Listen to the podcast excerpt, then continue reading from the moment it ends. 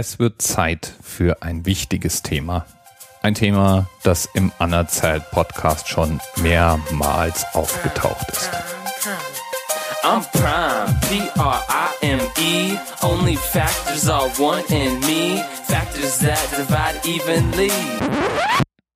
Also, lass uns mal drüber reden. Über Primzahlen. Heute also die Zahlen, die man nur durch sich selbst und durch die Eins teilen kann.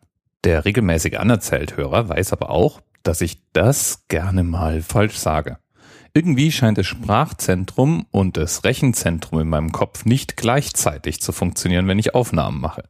Und wenn ich dann eine Notiz sehe, wie die 77 ist eine Bi-Prime, also eine Zahl, zusammengesetzt aus zwei Primzahlen, dann lasse ich im Kopf auch schon mal gerne das Bei weg und blähe es so raus. Und es klingt irgendwie dann auch total logisch und sinnvoll. Kennst du diesen Effekt, wenn du einen Text schreibst und deine eigenen völlig offensichtlichen Tippfehler nicht mehr erkennst, nachdem du ihn geschrieben hast, sondern erst dann, wenn dich dein Umfeld darauf aufmerksam macht?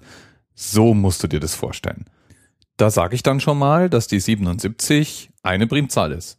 Obwohl natürlich jedes Kind ausrechnen kann, dass 7 mal 11 77 ergibt, damit sozusagen zwei Faktoren neben der 1 drin sind. Und natürlich die 7 und die 11, das wären legitime Primzahlen gewesen. Aber hey, hey, Details. Für dich als Hörer heißt es einfach, nimm mich nicht ernst, wenn ich über Primzahlen rede. Ja, aber heute, heute ist die Ausnahme. Heute legitimerweise nur Primzahlen, nichts anderes falls du dich mit Mathematik ein bisschen besser auskennst als ich, dann weißt du vielleicht auch, dass es ganz viele verschiedene Primzahlen gibt. Manche sind nach der Methodik benannt, mit der sie gefunden werden können.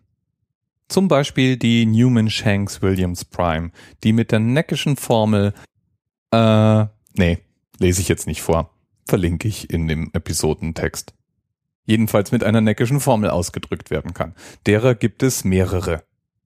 Andere Primzahlenkategorien werden vergeben, weil die Primzahlen in einem bestimmten Verhältnis zueinander stehen. Zum Beispiel gibt es Cousinen und Cousins in den Primzahlen. Das ist nämlich immer dann der Fall, wenn zwei Primzahlen durch vier Stellen voneinander getrennt sind. Zum Beispiel die drei und die sieben. Und die sieben und die elf oder die 739 und die 743. Das kommt anscheinend öfter vor.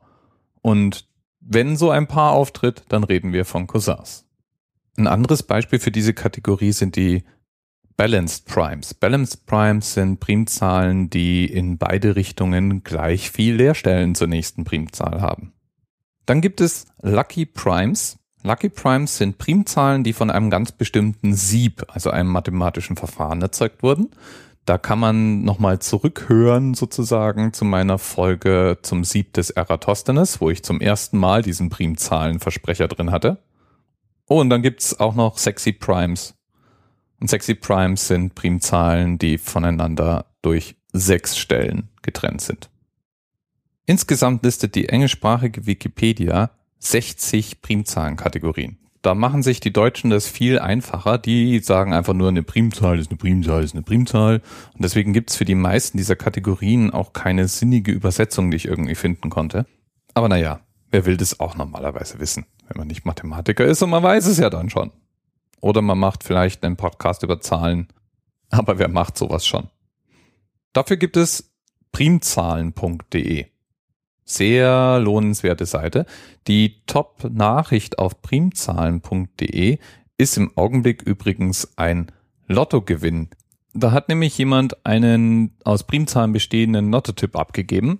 5, 13, 17, 19, 31 und 41 und damit gewonnen und insgesamt 23,7 Millionen eingestrichen. Was natürlich, ich glaube, auch Primzahlen sind.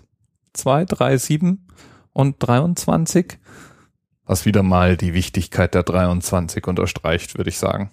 Äh, und die 5, nämlich die Summe aus der 2 und der 3, die, wie wir ja wissen, eine wichtige Zahl im Diskordianismus ist. Weißt du nicht? Folge 5 kann ich dir empfehlen. Die 7 passt dann gerade noch super dazu, finde ich. Ist ja magisch. So viel Zahlenreferenzen in einem einzigen Lottogewinn. Der Hammer. Auf der Primfaktorenzerlegung basiert heutzutage auch wirklich eine Menge. Unter anderem und prominenterweise einige wichtige Verschlüsselungsalgorithmen. Und dann ist es noch so, dass äh, Primzahlen als eine Möglichkeit angesehen werden, mit Aliens in Kontakt zu treten. Zumindest glaubt es der eine oder andere populäre Wissenschaftler bei der NASA. Und damit will ich es jetzt einfach wieder gut sein lassen mit den Primzahlen. Von denen ich jetzt sicher weiß, dass einige keine Primzahlen sind. So zum Beispiel die 77 oder die 69. Alles keine Primzahlen. Und ums Maß voll zu machen, hätte ich jetzt den Witz, den es auf primzahlen.de zum Thema Primzahlen gibt, wiedergeben können. Aber das überlasse ich jetzt einfach mal dir. Bis bald. 73, 79, 83, 89, 97. Yeah, representing Prime 1 to 100. Let's go. 2, 3, 5, 7, 11, 13, 17, 19, 23, 29, 31, 37, 41, 43, 47, 53, 59, 61, 67, 71, 73, 79, 83, 89, and 97. Yeah, yeah, prime numbers. Prime, prime numbers.